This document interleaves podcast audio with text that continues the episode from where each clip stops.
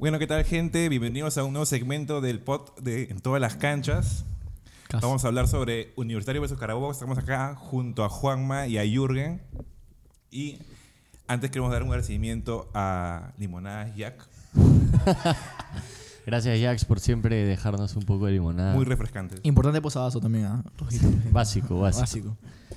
Bueno, como dijo Sardón en este primer bloque, este, nos tocará hablar de lo que fue Universitario contra Carabobo en la fa- fase 1 de la Copa Libertadores. Un resultado medio engañoso, el 1 a 1 que Sí. consigue la U en Venezuela, pero que no termina siendo un mal resultado. No sé si quién más vio el partido No, acá. o sea, no, yo sí, yo sí- yo sí lo vi también. A mí, a mí, también lo vi, también a mí lo me pareció un partido que la U lo dominó, o sea, sobre todo, o sea, casi todo el partido, por, lo- por ahí el segundo tiempo, los primeros 15 minutos no fueron tan, tan buenos de la U, pero el resto fue un claro dominio de la U.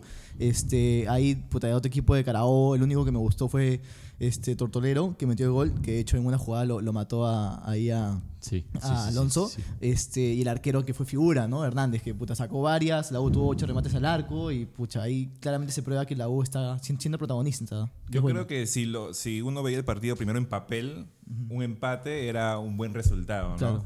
Pero viendo el trámite del partido con todas las situaciones que falló la U, este, tal vez termina siendo un poco agridulce, pero creo que Carabobo ha mostrado lo máximo que puede mostrar. No creo que en Lima, a menos que venga un nuevo un capiotazo, ¿no? Otra vez Oriente Petrolero. o, como, o como. Oriente Petrolero, ¿no? Que, que el arquero se mete un gol para el último momento.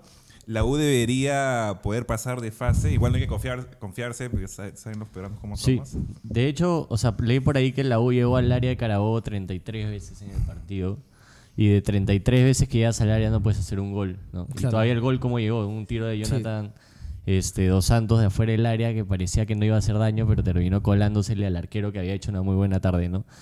Ah, ¿Qué podemos destacar de, la- de- de esta U que ya hemos visto, bueno, en, el, su partido de presentación y ahora en un partido ya por los puntos? ¿Qué, qué, qué, qué- tiene de bueno ahorita? ¿Qué son los mejores valores? Creo que la U está demostrando que este año quiere ser un equipo ofensivo.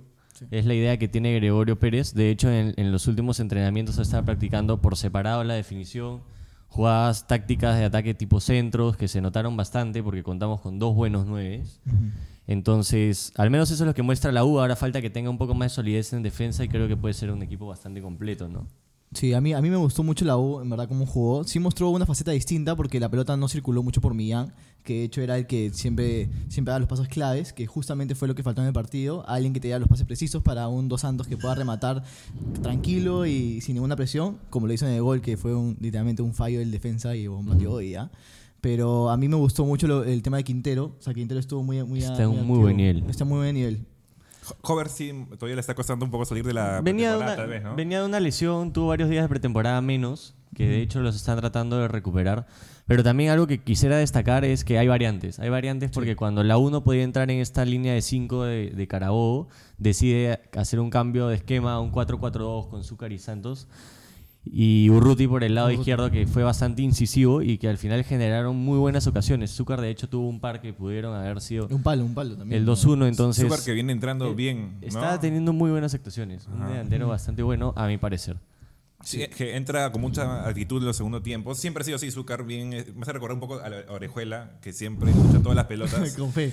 Tal vez no es como que el, Pero- el pero guapo, mejor dotadamente. Pero guapo, guapo, Pero guapo. guapo, chapado y Me refiero a que tal vez no es como que dotadamente un jugador que la destruya, pero sí le mete mucha, mucha garra, mu- mucho, mu- mucho punch al, a disputar los, los balones y deja un, como que en la tribuna uno lo deja tranquilo, ¿no? Un jugador que se esfuerce tanto. Y Zúcar, bueno, ha entrado y siempre ha estado cerca de meter el gol, ha metido gol en los amistosos. Ahora, la U venía de una seguida de partidos bien pendeja. O sea, el partido con Carabobo fue, creo, el cuarto partido en siete días. Porque juega con Huracán, con Boca, la Claro. noche crema y contra Carabobo en siete días. Entonces, creo que eso fue bastante, bastante influyente. ¿no? Los jugadores viajaron el domingo en la noche, al día siguiente de la noche crema. Llegaron el lunes, según las declaraciones de Alonso, estaban un poco cansados. El día del partido recién se sintieron mucho más cómodos. Entonces, ahora que había un descanso de siete días más, creo que podemos ver un Lau mucho más fresco, quizá un Millán con, con esa actitud que tuvo en la noche crema que deslumbró a todos. Claro. Y que ojalá así sea y ojalá podamos hacer también empezar la localidad, ¿no? Con un estadio lleno. ¿Y qué, de qué, perdón, Juanma, este, ¿qué- qué- de qué creen que se podría preocupar la U este, en ese partido de vuelta. A mí, ¿no? a mí principalmente lo que me preocupa es la defensa, porque en el gol de Carabobo ves muy claramente cómo el gol de Santillán no cierra de la manera correcta. O sea, siempre cuando tú vas a cerrar tienes que estar atrás del central. Y es algo que no hizo ahí. O sea, llegó muy tarde y no incomodó para nada a Tortolero. O sea, ni siquiera lo incomodó ni anticipó. Entonces ahí te das cuenta de que esos errores pueden en verdad perjudicar al equipo, ¿no? Bueno, Juan, ese, Claro, te lo enseñan no. en fútbol base. sí, de hecho es verdad. Pero también pueden ser desconcentraciones que se deben a que habían ido a buscar el gol. ¿no? Cuando Claro. ves que el partido está para atacar, te tienta a, Sí. a ir, a, a ir, ir, ir. Y bueno, en una de estas fue la que nos, nos clavaron el Sí. gol. Un gol tempranero y que nadie se esperaba. ¿no? Claro, también es, ¿Repetiría equipo? ¿La U? Guarderas creo, creo que no puede jugar. Es baja guardera. Sí. De todas maneras, en la resonancia salió que era una distensión y que al menos una semana se espera que llegue contra Melgar, pero no es seguro tampoco. Debería ocupar el puesto Barco. Barco porque Sí. a Barreto lo veo un poco más ofensivo. No lo ve tan, tan defensivo como, como espera que haga esa función al lado de Alfajeme para este partido. Igual yo creo que en algún momento yo me saltaría ese 8 y usaría Alfajeme de único con Millán y dos puntas. Ya depende de las circunstancias, ¿no? Si no, si no entra la pelota en primer tiempo, sí, están empatando. Aunque el 0-0... Al 0-0 también, 0-0 sirve, también, pero bueno. al menos lo que ha dicho Gregorio es que no va a ir a, a amarrarse a su palo, sino va a ir a buscar el resultado. Y, to- y, eh, cu- cuidado con el tortolero. eh, que Es un muy buen jugador. bueno, es Sí, bueno. Muy sí. buen jugador. El Lo único, quiero- ¿ah? quiero- Lo quiero que lo jale cristal. ¿eh? Es este, Es 9-8, sí. bastante joven y Sí. bien No, desequilibrante. No debe ser Sí. muy difícil jalarse un jugador venezolano, ¿no? No, No, o sea, no creo que sean tan caros. Oye, qué Ay, ¿qué pasa? O sea, me imagino, ¿no? O sea, no, no, no creo que, que- que De hecho, sea lo- muy caro contratar jugadores venezolanos. De hecho, lo que ha dicho San Paoli que le ofrecieron ser técnico de Venezuela es que hay una muy buena camada de venezolanos jóvenes. Sí, están Sí. haciendo. O sea, Sí. han tenido. Vienen de ser subcampeones este, mundiales sub-20, me parece. Uno que jugaron la final con Inglaterra. Eso fue hace rato. Sí. no, pero de hecho, o sea, Venezuela está haciendo muy bien las cosas de, con, lo- con, lo- con los juveniles, ¿no? Viene también a mostrar a, a un Fariñez, por ejemplo, que está deslumbrando y es, es me- medio chivolo también. Ya, sin desviarnos, gente. ¿no? Copa Libertadores. ¿Qué esperamos para este partido, Juan? O sea, yo creo que la U o sea, no debería tener problemas para, para ganar el partido. O sea, simplemente es que Millán se, puesto, se muestre un poco más, de los pases precisos y con eso ya estamos. O sea, en verdad el equipo, el, el equipo contrario es me- o sea, no, es, no es tan pendejo. O sea, no es un equipo súper súper bueno, solamente Tortolero y el arquero. Si, si, si sabemos cómo marcar a Tortolero y a, y a meterle a Hernández, ya estamos. O sea, no debería haber problemas. Mira, desde mi lado neutral, yo sí quisiera que pase la U. Hubo, un debate fuerte en Twitter de las hinchas de cristal que por qué apoyan un equipo de la U, Alianza. Claro. A mí son, son creo que huevadas, uno apoya si quieres, no que no apoye, pero a mí sí me gustaría que la U pase, que tenga un buen desempeño por el Perú, más que todo. Y bueno, viene Cerro, ya sería un poco más difícil, y me gustaría mucho eh, disputar ese acceso a fase de grupos Cristal 1. Ojalá Sería que se dé por el bien de- del fútbol peruano, ¿no? No veo nada No, negro. nada. Puedes apoyarme, Pero por fácil favor. es, si nos estamos hablando mucho. ¿Qué no dice ahí? ¿Qué dice ahí, weón? Es chino, weón. Sí, chino. ¿no? Háblame, háblame. Qué bravo No sé qué dice. Ah, Ay, Eh, eh. Qué bravo. No, es que está complicada las, las señales de... sí, el negro. De hecho, Carabobo de todas maneras va a salir, quizás repitiendo el mismo 11 que arrancó en Venezuela, va a salir con un 5-3-2. Tiene dos buenos delanteros que son Tortolero y no me acuerdo González. el nombre. González. González González, que es súper jodido, o sea, el huevón corre a los 90 minutos.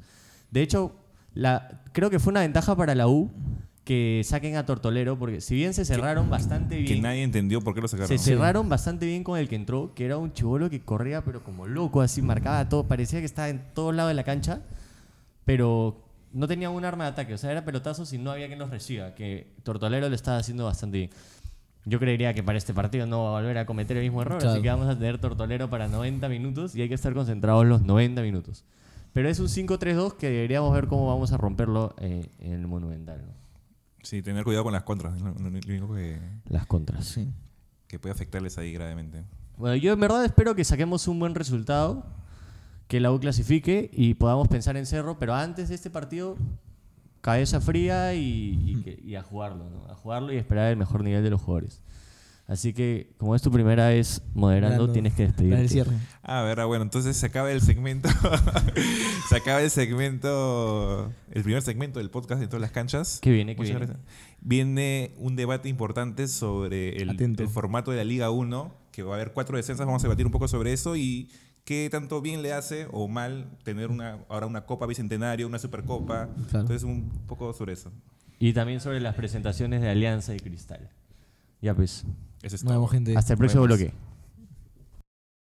Hello beautiful people, bienvenidos a su podcast en todas las canchas, segundo bloque, parte segmento. Yo soy el negro Marcos y estoy aquí con Jürgen y Buenas con noches, Sardón, Nuevamente. que ya no quiere que le llame Sardoncito. Pero nada, vamos a hablar de lo que fue la Supercopa, primera vez en la historia, me parece, ¿sí? Primera vez en la historia. Creo que es la de los tiempos modernos, de los tiempos modernos. Eh, y que eso nos va a llevar a hablar de- del cuestionado modelo formato de la Liga 1 Movistar 2020. Entonces, empezamos. Grau binacional en una final o supercopa que se jugó en el Callao. ¿Por qué? No entiendo. Cuando en realidad el Grau llena Piura eh, cuando juegan allá y binacional llena Juliaca cuando juegan allá. Entonces, 3-0, victoria de, los piuranos. Quizá hay gente que ni se ha enterado que jugó Grau con Binacional. Jugó Binacional con titulares Exacto. y aún así perdió 3 a 0. Y ahora están que dicen que Grau es mejor que el Liverpool del club. Ganó el, el ascenso, campeonó la Bicentenario y ahora la Supercopa todo en menos de 3 meses. Es impresionante. El Grau ha subido con todo, ¿no? Probablemente Este, lo veamos en el ranking de 10 mejores clubes del 2020. Ahí con el Liverpool y el Al Hilal de. El patrimonio. Pero claro, pero, pero lo que sorprende es que el campeón nacional se haya caído, incluso con sus jales, de una manera tan, tan pronta, con- en, en el primer partido del año para ellos, ¿no? A ver, por, por partes. Primero, creo que me parece saludable que Perú ya tenga una, o sea, una supercopa, ¿no? O sea, que tenga su torneo de liga, su torneo de Copa Nacional y que, como todas las temporadas en Europa y muchas partes también de Sudamérica, haya. Se inicia la temporada, ¿no? Como, Ah, por el triplete. Ajá, como la triplete nacional, por así decirlo. No, acércate al micro, dice Jax. No se te escucha. Ah, ok, Gracias. probando. Continúa. Bueno, me parece que eso está, está bien, es una forma de modernizar el fútbol, si se quiere decir. Este, ¿Y por qué se jugó en Lima? Eso, eso es muy debatible, ¿no? Tal vez... Puede ser un formato de ida y vuelta de repente, ¿no? Ida tal o- vez no, no- sé. O sea, la Creo- regla era cancha neutral y la única cancha que no estaba para noche crema, tarde celeste, noche blanca y azul era el Grau, así que... no, también debe ser porque creo que Lima es el lugar más cercano de ir para cualquier provinciano, porque todos los viajes de todos los viajes Facilito Pasan por Lima. de Puno a Lima. Facilito. no, me- No, me parece pero- que si tú quieres ir de Puno a otra ciudad Sí, ok, Vas- todo- tienes que todo- pasar por- todos, por caen, Lima. todos caen a Lima, pero no sé, o sea, yo creo que la hinchada de- del Grau y la hinchada de- del Binacional no se van a mover hasta Lima. Y no creo que hayan muchos hinchas del Grau de Binacional en Lima. O sea, yo Claro, te puedo tal- entender que hayan hinchas de Alianza, de Cristal, de la U en, en diferentes provincias de- de- del Perú, pero no creo que, lo- lo- o sea, los hinchas, hinchas de, de esos equipos están en sus ciudades. O sea, para mí debieron jugarse en, en- en las ciudades de donde Sí, provienen Para mí también ellos, debió ¿no? ser ida y de vuelta. Ahora, por un tema de, de derechos televisivos, etcétera, no sé si se podía. Ah. No, ta- tal vez era más, o sea, tal vez sí hubiese sido más conveniente que sea ida y vuelta porque no, no, no somos como otros países de Sudamérica o Europa que se pueden trasladar muy fácilmente entre Exacto. ciudades. Acá en Perú es muy complicado trasladarse. Si no, podemos hacer como en Italia que juegan en Arabia. Sí, y tal vez, tal vez ojalá que lo cambien, ¿no? Porque, bueno, la regla era un partido, o sea, cancha neutral. Y tal vez económicamente, por temas de logística y presupuesto de los clubes, más barato les sale jugar en Lima que jugar, por ejemplo, si lo ponían en, en Ahora, Huánuco. Tal puede- vez ir a Huánuco era más caro para do- esos dos clubes. Puede ser también que haya sido porque el Grau está preparando su cancha para lo que va a ser la Liga 1 y, eh, ju- y, bueno, en el caso de Binacional es que está preparando su cancha para la Liga 1 y también para lo que va a ser la Copa Libertadores para ellos. Sí, sí, sí. Sí, tal vez fue algo de conveniencia. Ahora, pero- hablar de la Supercopa me obliga a meter mi cuchara en la Copa Bicentenario. ¿no? Un, Miguel- un, un Atlético Grau que campeona una Copa Bicentenario Y que va a que Sudamericana. para ser honesto, solamente le hice seguimiento hasta el segundo partido de la fase de grupos. Y de ahí no sé qué pasó hasta que campeonó Grau. O sea, no sé cuánta gente que no, no sabe. te, no te mucho. acuerdas cuando Copsol eliminó U. No, no estaba pendiente, gracias por, por el dato. Este, bueno, Alianza tampoco es que quedó muy lejos, así que. no, no, no. se, se, que- Quedamos se en quedó grupos. en grupos, sí. Este, pero de hecho, o sea, no sé, algo le faltó a esta copa para que sea lo que quere- quieren que sea, ¿no? Ahora era una primera edición y toda la nota, pero, o sea, la exposi- exposición no hubo, no sé si, si- o sea, tú eres, tú estás a favor, yo no estoy ni a favor ni en contra. Para mí es una copa que no suma ni resta. O sea, yo sí estoy a favor porque creo que tal vez no es tan favorable para los clubes grandes, pero sí ayuda mucho para los clubes de, de, de, tal vez de provincia o más pequeños, que les ayuda a tener que un club grande llegue a jugar a su ciudad. especialmente los, los equipos que están en la Liga 2. Entonces los ayuda mucho a tener este roce Entonces- con equipos más grandes y también hacer taquilla. Y bueno, y es- es- se supone que es, lo más importante siempre es la liga y después en el segundo escalón viene la Copa Nacional en todas partes del mundo. Y probablemente cuando el Real Madrid juega con un equipo de tercera, los del Real y Barça Atlético ni lo ven probablemente también. o sea, yo creo que no creo que... que Estamos comparándonos nunca- con la Copa del Rey. con la Copa del Rey o la Copa Argentina, con un club grande va a enfrentarse con un club chico, no, no va a llamar la atención nunca. No. Pero sí, probablemente estos clubes chicos que reciben a los grandes Pero sí ahí, les ayuda. ¿no? a ver, ahí yo tengo un, un argumento que, bueno, favorece lo que tú dices, pero al mismo tiempo también lo contradice. ¿Por qué? Porque digamos que, sí, Alianza llega a, esos, a esas ciudades, o la U, o Cristal, o de pronto un Cienciano, o no sé, Melgar, ¿no? un Boys, un Melgar. Pero lo más probable es que esos equipos, como lo- su prioridad es la Liga 1, clasificar a Libertadores o, su- o- o Sudamericana, es que pongan un equipo suplente para, para ese, ese campeonato. O sea, pongan a los menores. Ahora, eso para mí es positivo, Claro. porque te da luces a nuevos jugadores, le das tiempo a, a jugadores que de pronto no están eh, teniendo los minutos porque están en reserva y, puedes ver, tener otras opciones. No Ahora, somos el único lugar que tiene un formato de copa con fase de grupos. O sea, en Claro, España, en. Italia, en es. Francia, en, no sé, en Chile es eliminatoria. Te enfrentas a un equipo de segunda y si te, de tercera, si te eliminan como eliminó un equipo de tercera Atlético anteayer, se acabó tu copa, mañas. Claro. No Y- una fase de grupos que te obliga a jugar tres partidos en provincia porque la, la, la prioridad son los equipos de provincia. Era dos, para los equipos este, cabeza de series, eran dos en provincia y uno de local. Entonces, o sea, estás obligando a un equipo que tiene la cabeza en otro lado, que está pensando en un clausura en ese momento, que- que tienes que campeonar el clausura para ir al playoff o quedar entre los cuatro primeros acumulados para ir al playoff, a jugar tres partidos eh, en un momento en que podrían hacer una mini pretemporada o, o- o algo así. Entonces, si fuera un ida y vuelta, ya lo ves como un ida y vuelta, mañas. Pero no, una fase de grupos me parece algo muy tedioso. Pu- puede ser, pero a mí, eh, yo creo que o sea, tal vez copiar exactamente igual los formatos en- de otros países no, no, no sirven acá, porque en primer lugar acá no hay mucha... O sea, no hay mucha gente que va al estadio, es una realidad. Es una O sea, realidad. entonces, si la U, Alianza, Cristal se van de- en primera, es como que el torneo se cae muy rápido.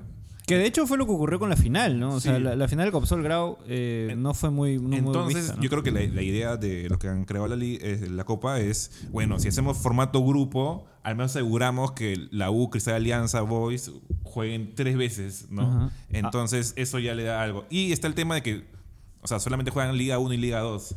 No, no, es, no es como en otros países que juegan todos los niveles del fútbol. Ahora, el, Entonces, no hay muchos equipos tampoco. el premio es lo suficientemente atractivo. Es un que- regalo. La Copa Sudamericana está yendo grado a la Copa Sudamericana y ni siquiera sé si tiene un estadio habilitado. O sea, es, Está- están terminando de arreglar el, el, el grado de Piura. un tremendo regalo para mí. Al menos para los equipos de segunda. Por un, eso, equipo de equipo primera, primera- O sea, el año pasado la U habría podido pensar en la Copa Bicentenario, por ejemplo, porque no veía cerca ni la apertura ni la clausura. Entonces, ya, pucha, para clasificar a Sudamericana en el momento difícil que estábamos en ese momento. Pero de ahí equipos como Alianza que está peleando el campeonato, como fue el año pasado, Cristal que estaba peleando el campeonato a mano combinacional, no les importaba un, un comino ir a Sudamericana a través de la Copa Claro, pero eso pasa en todos lados. Por ejemplo, Liverpool hoy día puso suplentes y le empataron un partido con la tercera de Inglaterra. Y eso, eso va a suceder siempre. O sea, a- a- al final son prioridades que va a dar un club. Y, y creo que al existir un torneo más en, en el, en el fútbol peruano, como que exige un poco a los clubes a formar mejores plantillas y no conformarse con una plantilla muy básica. Entonces, si sabes que tienes que, que competir al menos y dar, dejar el nombre de tu club en alto, tienes que esforzarte un poco más en tu plantilla. y- Eso, eso va a hacer que claramente los equipos más grandes se esfuercen. Ajá. Pero, Ah, ¿qué pasa, con, suplentes, pero pero ¿qué, ya. qué pasa con los equipos que son, ti- son, es- tienen un presupuesto económico más corto? ¿no? O sea, definitivamente no van a lograr dos plantillas. Van a tener Ah, bueno, a Muni ha contratado como 15 y Manucci como 20 jugadores. O Y bueno, y bueno, con eso también nos ponemos a hablar de que, bueno, eh, para este año ascendieron cuatro Ajá. y ahora van a descender cuatro también. ¿Por qué? Descienden si cuatro. Querían, si querían mantener el, el formato de, de 20 equipos. Hay, O sea- hay dos cosas. Primero, es saludable de un lado de que el formato en sí sea igual del año pasado, porque normalmente cada año cambiaba drásticamente cómo se jugaba el fútbol. Sí, similar. Eh, había liguilla par, liguilla impar. Este, no, era un par- ni- nunca lo pude entender. ahora. Después era liguilla A, liguilla B. No, era siempre cambiar todo, semifinales o ya. Ahora el formato es prácticamente lo mismo, solo que no sé qué pasó, que primero dijeron, ya, vamos a tener una liga de 20 equipos, pero creo que hubo tanta crítica por parte de los medios que dijeron, no, la estamos cagando, 20, li- 20 equipos nunca van a aguantar una liga, hay que volver a 16 o 18, entonces lo único que han hecho es ahora llegamos a 20, hay que bajarle, pero creo que hubo mucha crítica Ya, fuerte de estos, los medios. pero estos cuatro van a descender a la Liga 2. Sí, a la Liga 2. Ya, eso, eso también es lo, lo- lo jodido, ¿no? Porque van a bajar cuatro equipos. Y van a, y van a ¿Quiénes ascender solo dos. Ajá. Y estos dos van a ser uno de Copa Perú y uno de, de- de la Liga 2. Entonces, ya ahí va otra pregunta. ¿Es conveniente que directamente de la Copa Perú subas a la Liga 1? Por ahí, este, Pero ahí no hay debate, ¿ah? porque la votación es con todos los regionales y de todas maneras van a estar a favor de la Copa Perú. Así lo queramos cambiar en 20 años, no se va a poder. Pero mencionaron, un, un dirigente de la Federación Peruana mencionó que la idea es que para el 2021 haya Liga 3.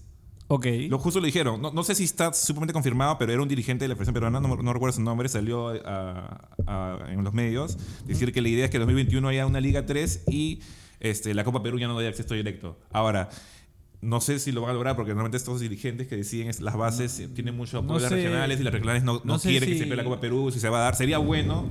Sería bueno. o Sería sea, bueno si no tuviéramos una Copa Perú, nos la Copa Perú. estaríamos Yo no, sacando yo no sé si estamos lo suficientemente preparados. De hecho, incluso con las justas estamos. Con las justas tenemos claro cómo se elige al campeón, porque sigue manteniendo este formato de que se hacen los playoffs, apertura, clausura, y los dos del acumulado también van, lo cual, o sea, ¿Algún día llegaremos a una liga normal? no lo sé. Sí, es complicado. O sea, es, es como lo ideal que sea así, pero igualmente es, esa pasa, ¿no? O sea, no somos Europa, no somos Argentina o Brasil, que llenamos estadios siempre. Entonces, una liga que se acabe a mitad de temporada no, no le conviene a nadie. Entonces, Colombia, México hacen lo mismo. O sea, hacen al final este hacen- hacen sus playoffs finales porque en la, la idiosincrasia regional Y los, Dios. los mata-mata este, llena gente. O sea, a, a los peruanos les encanta el ida y vuelta, el mata-mata. Eh, aman eso. Y Es por verdad, eso es el verdad. año pasado, o sea, hemos este, batido récord en taquilla, estadios llenos al final del campeonato, porque la- la- lo que iba a pasar, o sea, llamaba gente. Entonces, Vale, nos vale. conviene. De alguna forma, por temas de- Último, de taquilla último conviene. punto antes de cerrar.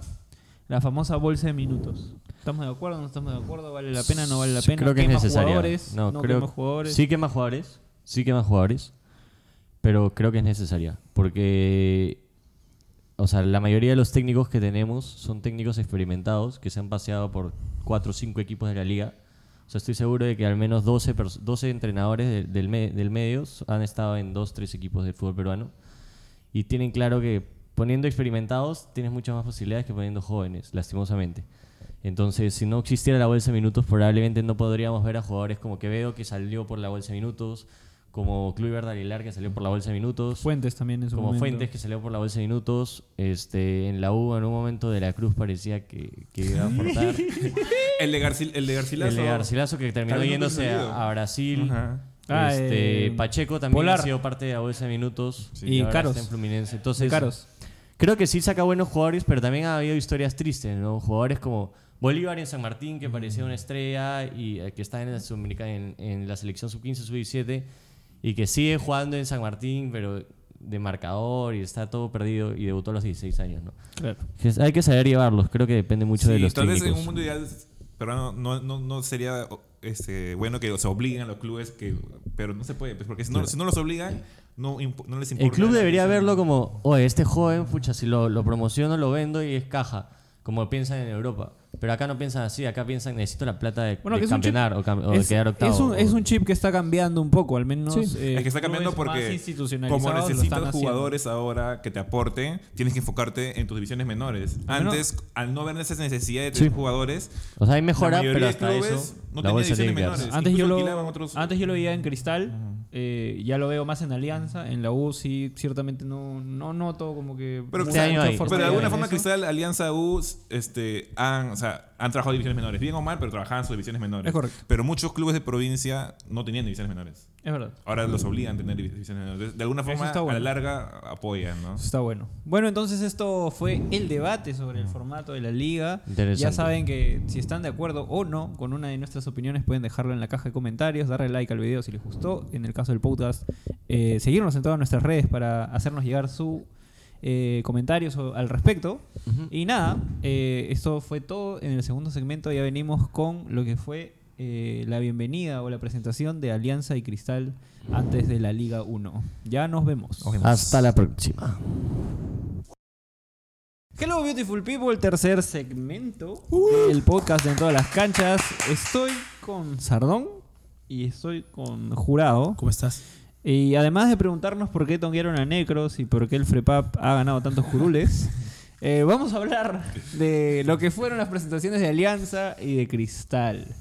Eh, Cristal que se enfrentó al Independiente del, Del Valle. Buen equipo. Y Alianza que se enfrentó a Millonarios de Colombia. Dios. Eh, que les prometo que ya va a salir el video. Hemos, eh, he tenido problemas en la edición de tiempo, pero ya va a salir. Después del podcast va a salir el video de La Noche Blanca y Buen video se viene, ¿ah? Y también el videoblog de La Noche de Crema. De la Noche Crema también, que No se de viene. Cristal, Ana- lo siento, ah, pero- Estamos haciendo bastante contenido con, con la gente de la U, porque estamos trabajando directamente con ellos, con la, con la hubo gente de una- medios. Una opción Y- para trabajar con la gente de la U, entonces hemos quedado hemos Así es, que darle así- prioridad por esta vez. Claro, claro. Ajá, y así ojalá esperemos llegue también la gente de Alianza y la gente de Cristal. Pero nada, hablemos a ver de los partidos de presentación. Primero ocurrió el partido de presentación de Cristal, en el cual Corozo Negro Hermoso me parece que se presentó como un buen jugador, ¿no? Lo, lo vi ahí haciendo De- buenas diagonales. de hecho, te, es te el- llamó la atención. Eh, De, de- de hecho, era el jugador con más expectativas dentro del plantel, ¿no?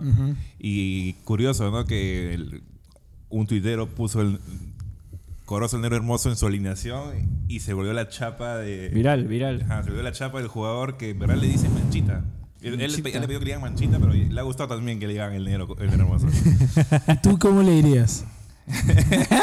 se pone nervioso, gente. ya se quedó No- como el negro hermoso. No está, no está, no está Mira, seguro. la verdad, este, una buena presentación de Cristal. Me parece, este, bueno, fueron dos partidos en realidad. Es el primer tiempo con los titulares probablemente del equipo, sin Chávez que está jugando en el sub-23, y un segundo tiempo donde ambos equipos cambiaron todos sus jugadores, excepto los arqueros, me parece, y este, jugaron con juveniles, este, reservas. Ok. Ya, entonces, este, bueno, analizando la primera parte del partido, Cristal le jugó muy bien al actual eh, campeón de la Copa Sudamericana. Eso me deja tranquilo, con mucha presión. Este, los refuerzos muy bien cabello. Eh, bueno, Sandoval entró después, pero este Cor- Corozo, lo que sí sentí fue que vez como están en, pre- en pretemporada, todavía está- no estaban finos. Como, este, como después sí, de toda le faltaba un poco fútbol. Estás con la carrera muscular y hay que soltarla, hay que tener partidos. Pero, Pero- igual pero fue, es- fue lo mejor. O sea, de los tres grandes sacó el mejor resultado Cristal y eso está bueno. Con un equipo como el que tú dices, ¿no? Sí, y, y la verdad fue porque o sea, el- este partido de, de 45 minutos lo ganó 1-0, porque ya el do- 2-2 que quedó después fueron otros equipos. Entonces, sí, estuvo bien. Por, por, por Corozo, eh, no es que la rompió, de hecho, o sea, lo- eh, pero sí, sí tiene condiciones. Tampoco es un rayo, ¿ah? no siento que sea un rayo tipo Advíncula, pero sí es un jugador este, que, eh, claro, tiene un tranco largo, este, encarador, eh, que puede darle mucho. a- o sea, espero que tenga definición. Eh, Eso es lo que, algo que no pude, no pude saber porque a veces se sentía que llegaba hasta, hasta el fondo. Claro, pero a veces no, no sé si seguía muy bien. Quisiera verlo más partidos. ¿no? Ok, y- Pero sí hay, hay como que expectativas. Ahora, mi, mi pregunta a mí, la, la duda, porque no, no, en realidad no, no vi el partido, pero mi duda es este cómo llega Herrera. Herrera que viene a ser la carta de gol de Cristal Sí, y el año no jugó. pasado Cristal sufrió mucho sin Herrera, lo mencionó, lo mencionamos en el podcast anterior y me parece que Cri- Cristal mal o bien es Herrera dependiente y cuando Herrera está prendido cójase quien sea, pero cuando no Sí, le viene- está Her- Herrera viene golpeado, no, no, no recuerdo bien exactamente qué, lo, este, qué tipo de lesión tiene, no es, no es, no es de mucha consideración, pero este, claro, no su representación probablemente tam- tampoco esté en la, en las primeras fechas del- de la liga. Este, lo que queremos es que, que llegue para el partido de la Libertadores, ¿no? que probablemente sea contra Barcelona Ecuador. Sí, probablemente han ganado 2-0 de visita con un equipo uruguayo que no le presentó mucha, mucha, mucha pelea. Entonces probablemente sí sea, es un rival duro. Durísimo. Y Cristal tiene, este, claro, tres jugadores importantes que están justo golpeados, ¿no? Uno es Herrera que mencionabas, Sandoval también tiene está golpeado y también Corozo. Entonces, este, ahí en el lado ofensivo, en el lado ofensivo, este, sí estamos un poco preocup- preocupados. ¿Llega Franco Chávez para, el- para, la- para el primer partido de Sudamericana? Perdón, de Libertadores. No sé, depende de si Perú avanza, ¿no? No, no, no, no, no, no, no, no sé si va, si va a llegar. Probablemente no. No sé, si, si Perú pasa a la siguiente fase, probablemente no, no Ah, llegue. No, quedan pero igual todavía quedan como dos partidos. O sea, es muy probable que no llegue. Sí, sí, creo que no va a o llegar. sea, aunque- así pase, ¿no? Igual. Entonces, ¿quién entra? ¿Reboredo? eh, lo que está probando ahorita Barreto es, es, es este. es Madrid. Madrid, Madrid de central. Sí, Ah, y Cabello va por derecha. claro, Cabello va por derecha. ¿Y qué tal Madrid, tu favorito, tu, tu lateral eh, celeste favorito? Polifuncional ahora, ¿no? Polifuncional. ¿Qué tal le va? Dicen que Madrid jugó este, sus divisiones menores era central, entonces por eso lo están usando ahí. Se debe acordar. Yo prefiero Reboreo. Prefiero Ay. Reboreo. O sea, ¿tú crees como que- Ay. No lo he hecho tan mal en su- los partidos que he tenido ahora, Malo pero conocido Madrid, que bueno por conocer. pero Madrid tiene ese O sea, tan poca fe le tienes a Madrid que prefieres Cero, cero fe. Cero fe. Mira, yo no soy de los que lo putea antes que la cague, porque en el estadio a veces le dan pase o desde que lo presentaron lo estaban puteando. Ya, A Madrid. Yo, a Madrid, ya. Yo no, lo, yo no lo puteo por las juegas. Lo puteo cuando la caga. O sea, yo voy a esperar que la cague para joder. Pero no, no, no, no le voy a estar metiendo presión a un O sea, jugador le del das la equipo. oportunidad, por así la oportunidad. Y si bien, o sea, no lo he hecho tan mal, hay momentos en que le, tiene como para darle el pase atrás o pa- pase al costado y no sé qué quiere hacer. Y, la- y la- y- y está cerca de perder la pelota en un, un Siempre- lado de que si la pierdes te van a meter gol. Siempre Claro. está también la opción de Huerto, ¿no? O Huerto va a ir siempre lateral. Preferiría, preferiría que ju- juegue Merlo con Huerton. Sí. Claro, y Loyola lo está haciendo Eh, por. Merlo, Merlo estando por derecha y Huerto Sí. por izquierda. Ajá, y Loyola ahí. Me gustaría eso. Incluso preferiría eso que, que, que Reboreo. Porque Re- porque Reboreo es decente, ¿sabes? La gente también le, tira. Lo bardea, lo bardea, Pero- lo bardea pero- mucho, como dicen los argentinos. Lo bardea No, mucho. bardea. Pero a, ni- pero a nivel de Libertadores. Sí, a- en, nivel Libertadores probablemente sí le cuesta Reboreo. Para el nivel local yo creo que Reboreo como lo veas. Igual la defensa de Cristal es como que está un poquito complementada, ¿no? Tienen sus nuevos jugadores, sus nuevos laterales, pero ¿esos centrales te convencen o no? O sea, Chávez Merlos a mí sí me convence. O sea, Chávez sí creo que es, es, es un gran futuro para, para, para la, la defensa peruana en sí. Ojalá que siga un camino tipo Abraham. Ok. Y, y, bueno, Merlo es en- en- entre todo un, de- un defensa sólido. Ahora, la, la volante. El tema, el tema era los, los- la- los laterales de Cristal. La volante está teniendo bastante cambio, especialmente porque ahora el Pique y Cazulo está jugando un poquitín Sí. más adelantado, ¿no? En ese Está teniendo menos labor de marca, está siendo más creativo. Piquicazulo Sí, creativo. es, es como es el- en el 4-3-3 de Cristal, lo que pusieron en la presentación fue este Calcaterra, Tábara al medio y Cazulo por derecha, ¿no? Que está jugando más libre, o sea, no sí, está teniendo más tanta libre, marca. Ya no viene a ser el 6 de marca neto neto, que de alguna forma lo fue Sandoval, perdón, Sandoval no, este Tábara, pero, o sea, Tábara tampoco es que sea de marca, pero lo hizo muy bien, en- o sea, recuperó mucho y distribuyó muy bien la pelota, porque Tábara sí tiene muy buen pie. Y Cazulo, de alguna forma también trasladó, dio, sus pases, dio el pase de gol. Entonces, de alguna forma se han, co- se han complementado esta... Es, es que no, es muy claro también esa línea de tres de cristal. Está reinventando. Cam- se, se cambian a veces, este, apoyan en las marcas dos de los tres. Entonces, Sabiendo que probablemente sea el último año de es- Cazulo con los es el- A menos que Cazulo decida lo contrario, que ojalá yo quisiera que se quede un año más, porque creo que puede dar un año más tranquilamente de fútbol, sería el último de- del Piki. y Ídolo, eh, en ídolo, la parte final, lo que hicieron fue poner a, a, bueno, Canchita, el extremo izquierdo, y a Titi Ortiz de centro delantero. ¡Titi Ortiz! Que eh, un centro delantero a lo- me hizo recordar a lo del Piero, porque no, un centro Ah, porque empezamos Piero- con las comparaciones. el Piero cuando jugaba, o sea, el Piero era chato, pero habilidoso. Y no era como que estaba de punta, sino estaba retrasado y arriba tenía como que... Ya. Ya, Entonces, lo mismo hacía Titi Ortiz, estaba como que retrasado y jugaba, daba pase o se acercaba y, fue entendemos el- la referencia, pero también respetamos las. y metió un gol y le anularon un gol. Entonces, Titi Ortiz lo hizo muy bien. Vamos a ver si ahí pues, eh, en, pro- eh, en edición nos ayudan poniendo las imágenes del Piero Tití del Piero. para que se entienda la, la comparación, dado que Sardoncito se va a bancar, no, ya quedan dos años, ¿no? Dos años más le quedan a Tití del Piero Ortiz. Tití del Piero. Yo sí lo hago con Titi, lo hago, lo con Titi, me parece un buen Como jugador. el chico de. ¿no? Cuando está Titi está en el medio del campo y no pegaba una banda, Titi la destruye. Bueno. Bien, Bueno. pasemos ahora a lo más importante. Alianza Lima, no, mentira. Alianza. Eh, jugó un partido que, que- que, bueno, empezó bien, empezó con mucho chocolate. Los primeros 15 minutos para mí fueron mis favoritos los de Alianza. Los míos también. Eh, pero después medio que se cayó, medio que no encontró el- la salida. Nos metimos atrás, después del gol nos metimos. Mm, A veces Bengochea hace mucho eso, no sé si es Bengochea o los mismos jugadores luego del primer gol tienden a tirarse atrás. Pero no sé, tú, tú, tú jurado, ¿cómo lo viste? Bueno, al inicio, cuando estuvimos en el estadio, lo que vimos es que Alianza intentaba jugar, trasladar la pelota, habían jugadas de Ascuez donde da la media vuelta, deja el, deja el marcador fuera de, de- de la posición y, lo- y la gente lo celebraba. Veíamos una alianza que intentaba jugar algo más que pelotazos y eso, y eso fue lo que más nos gustó. En el momento del gol fue una contra, pero perfecta. Este, atento eh, Balboa para picar todas. Es un pulmón, tiene tres pulmones este muchacho.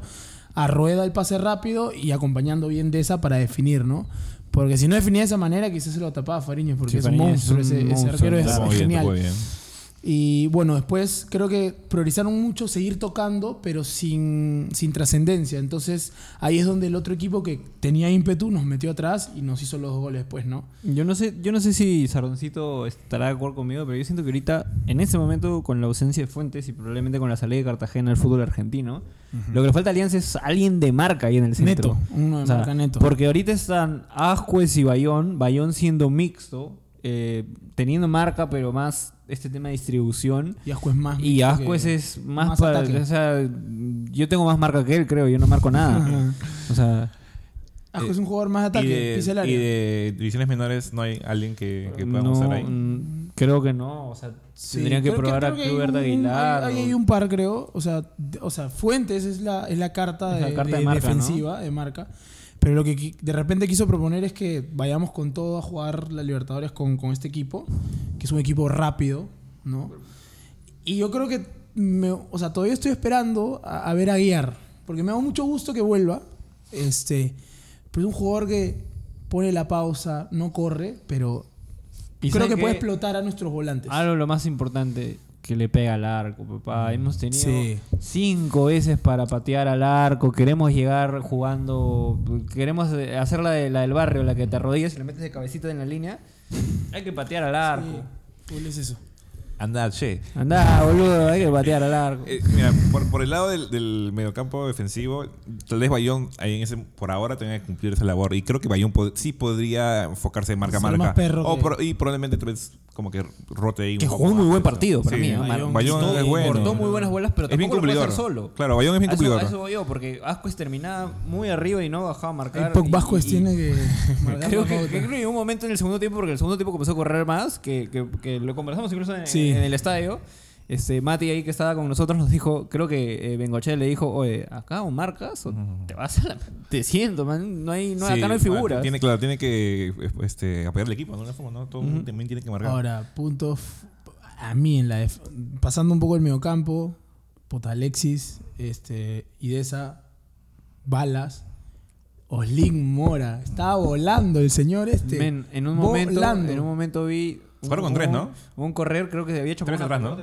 Sí, 3-4-3 tres- jugamos, 3-4-3. 3-4-3 es la formación que está Alexis y carrileros Alexis y Oslin Mora. Y, que, ter- y que terminó, para- y que jugadores para terminó que el hagan ida y partido vuelta. 5-3-2.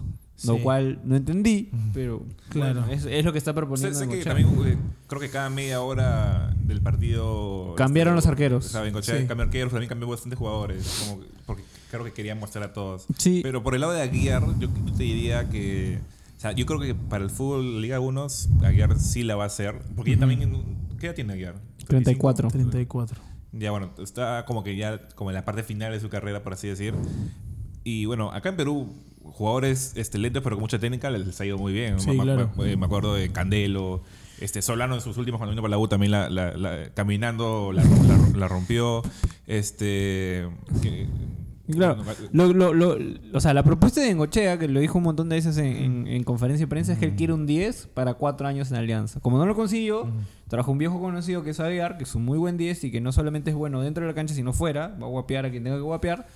Dicen Y- que se, le- se- se- tiene problemas a veces con. Sí, se, se, pelea con la chicotea, gente, se chicotea. chicotea. Pero, pero más vale eh, malo conocido que bueno por conocer. Exacto. Entonces lo, lo trajeron para que se meta ahí de 10 y sea el 10 al menos por este año o dos, que creo que es su contrato, eh, para manejar el, el- el ritmo de Alianza. ¿no? Eh, ahora, en la delantera, Rocky eh, lo quiero un montón. Papá, Se falló una se falló solo. Pero un- creo un que penal en movimiento. Creo mano. que, puede, que creo que puede ser parte de la pretemporada, que todavía se está adaptando, porque en la jugada de la contra la hizo muy O bien. porque lo salaste. Y Johnny, mi Johnny, Johnny Sins, mi Tenchin Han, mi pelado favorito. Hermano, yo te quiero. Pero, o sea, para mí, un jugador que pide la pelota para el penal, va y lo patea. Pero tiene que patear con seguridad. O sea, creo que dudó y por eso le salió el centro. Y está con una mochilaza. Sí. Viene con una mochilaza. Entonces- Más la, grande. la final. Se llenó de ropa. la- no, no la metió. Y ahora se falló. Quiso reivindicarse. No Pero, fue tan y- efectivo con sus videos. creo que quiso reivindicarse en el partido que no era necesario. Siento- No. es claro. Felizmente que era presentación y no un partido por ejemplo, No, pero este, justo, de Libertadores. justo, porque no es como la de Cueva. Justo, justo por eso, o sea, déjalo patear, nada, déjalo patear que sea. No, no te metas a, a ese enfrentamiento cuando todavía te queda todo el año por delante, ¿no? Pero igual, a nosotros como, como hinchas nos toca seguir bancándolo.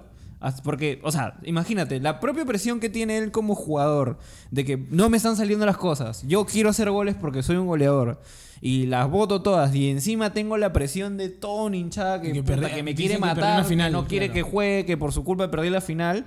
Entonces, ahí ya No como hinchas nada. nos estamos portando mal. O sea, tenemos que apoyar a nuestros jugadores. Entonces, Y, y aparte, Eh, eso es, eso es sí, y aparte, yo creo que también siente la presión de, de tener una lucha constante con Rocky. Que Rocky quizá han tenido casi los mismos goles, pero, no lo- ha fallado como tanto que lo como quieren más. Lo han tenido. Lo quieren más. es la, Pero por el recorrido que hace este claro, a Rocky, Balboa. a Rocky uno lo quiere más porque el corre hasta por la hueva. O sea, va a jugar, a cortar pelotas, corre a, a joder, a presionar. Y, y bueno, eso, eso es lo que tenemos a- ahorita eh, como alianza. Entró también este Mané Zúñiga. Mané Zúñiga, que se ganó como 3, 4 faltas porque ya lo conocen, lo fueron a golpear y bueno, es normal, ¿no? Pero me hubiera gustado verlo más tiempo y un poco más, Más sin la presión ¿no? de, de querer resolver el partido de él, porque no, no tenía Por- por, qué tampoco, ¿no? Porque él, él entró cuando estábamos en el 5-3-2 y entró ya como... como Para jugar arriba con adentro. Bueno, yo, yo me quedo mucho con lo que dijiste, Nero, de, de que hay que apoyar a nuestros jugadores, por más que estén en mala racha. Este, pasa en Cristal, me imagino que también debe pasar mucho en, en- en Alianza. Por ejemplo, en Cristal lo más pifiado siempre son este, tipo Re- Reboreo y Madrid, que incluso cuando están haciendo la presentación del equipo, la gente los puteaba y estaban con su familia, entonces nada que ver. O sea, los jugadores... Pasó lo mismo con o sea, Rodríguez, le nadie le estás- aplaudió. Le estás metiendo presión a tus jugadores desde antes que jueguen.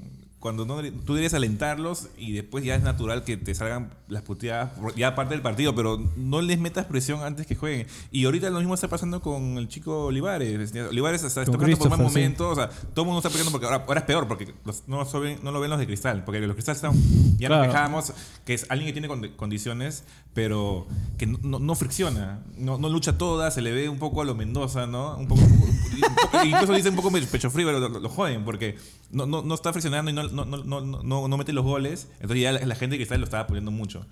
Y ahora con lo que le ha pasado en Perú y justo lo cambian y mete gol Cela, entonces el, el chico ha cerrado su, su Instagram o ha sacado todas sus fotos y, y ha tenido un... O sea, la gente lo ha estado puteando en redes sociales muy fuerte y, y tiene 20 años. Mm, Eso, eso también es, el- creo que el problema del hincha peruano, que es, o sea, discúlpenme de repente si se afectan, pero somos muy resultadistas en su mayoría. Y eso no debe pasar, porque al final el fútbol es para disfrutarlo. Y si eres hincha del equipo, tienes que apoyarlo. Ahora, si el técnico, el técnico tiene un papel importante acá, tiene que cuidar a sus jugadores. Si ve que la está cagando y no está rindiendo, no debe ponerlos. Y simple. Al final, quien decide que juega es el técnico. Claro. O, o debe ir dándole la oportunidad de a poco. De a pocos. Que, tal de- cual. por ejemplo, Sí. también muy criticado fue el tema de Uclos, que de hecho no jugó en la presentación y creo que desde mi punto de vista fue que Bengochea lo quiso cuidar. Porque así como con Rodríguez en, en la presentación poca gente lo aplaudió, lo mismo pasó con Uclos. Los de Cristal puteaban a Pacheco. O sea, eh, hay un- mucho- un Y Pacheco ahorita de está en Fluminense y está haciendo todos los goles que Una quiere. gran parte de la hinchada este, decían, puta, Pacheco por las huevas, todo. O sea, Saludos, Papacheco. por- todo era por las, hue- por, por las huevas y ahora que, este, claro, el contrato y le está rompiendo ese americano, ahora todo el mundo es hincharse de Sí, Pacheco. Pacheco, que Pacheco Y el además, 10, la que gente Pacheco el 10. Cuando lo vendieron, decían, oye, ya los zafamos a los de Fluminense. Así estaban diciendo. Y ahora, dicen- y ahora se están quejando de que muy barato le hemos vendido. Claro. La gente Es resultadista. Recontra Resultadista, no debería Y- ser así. Y Diego Pacheco, que, Eso le hace este, daño al este, fútbol. que está demostrando lo que en verdad No. era la promesa desde el comienzo, porque él, él desde muy pequeño No, un jugador representó a muy Perú, disciplinado. eh, campeonó los, este, los juegos de juveniles de China, no sé dónde. Como, como diría mi gran amigo Letra, a veces somos muy hijos de puta doble moral. Bueno, Bueno. para no desviarnos del tema de Alianza, la defensa me gustó mucho. El Che Beltrán, tu No, mi Che, tu Che, nuestro Che. Jugador que le pone huevos y Te amo, realmente él estaba sentido, sentía que no lo iban a renovar. Pero al Calcaterra final, sigue buscando el pan. al, fi- al final lo renovaron y estoy contento porque Che Beltrán es un jugador de la cantera y que da los huevos. Me gustó Quijada también. Estuvo impreciso.